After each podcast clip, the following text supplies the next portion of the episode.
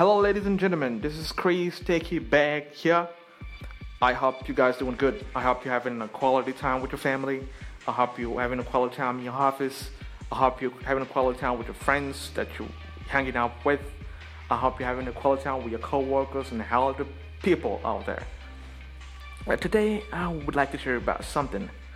Uh, what I believe to be one of the major reasons why a lot of people are not living up to their true potential.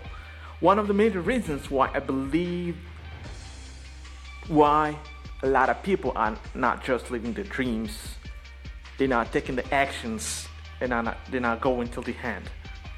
And that reason, that the major reason, hear this, that the major reason is the why supporting them. The why. Why are you doing this?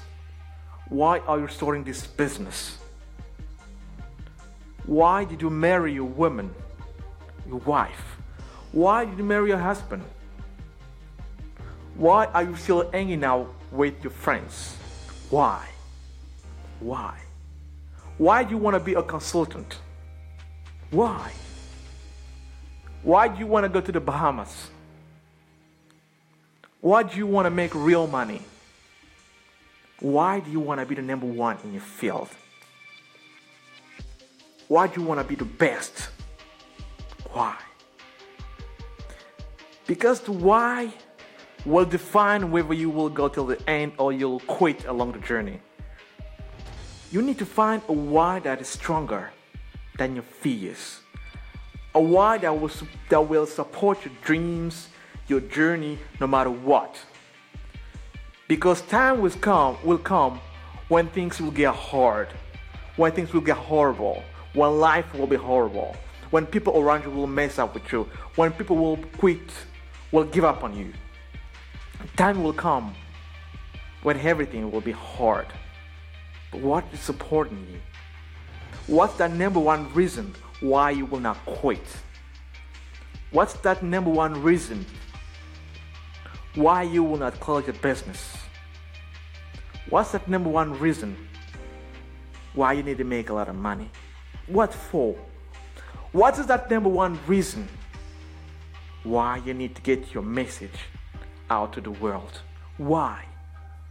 Why? Find your why.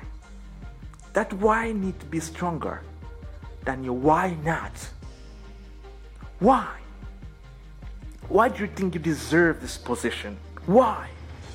Why do you think you're the right person to do this? Why do you think that you deserve to help your family? Why do you think that?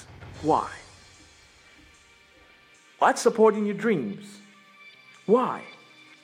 Make sure that why is stronger than your than your darkest moments, because dark moments will show up, because pain will show up, because hardship will show up, because betrayal will show up, because starvation may show up. because insult will show up. People will diss you. People will say you can't do this. People won't give you a chance to take this opportunity.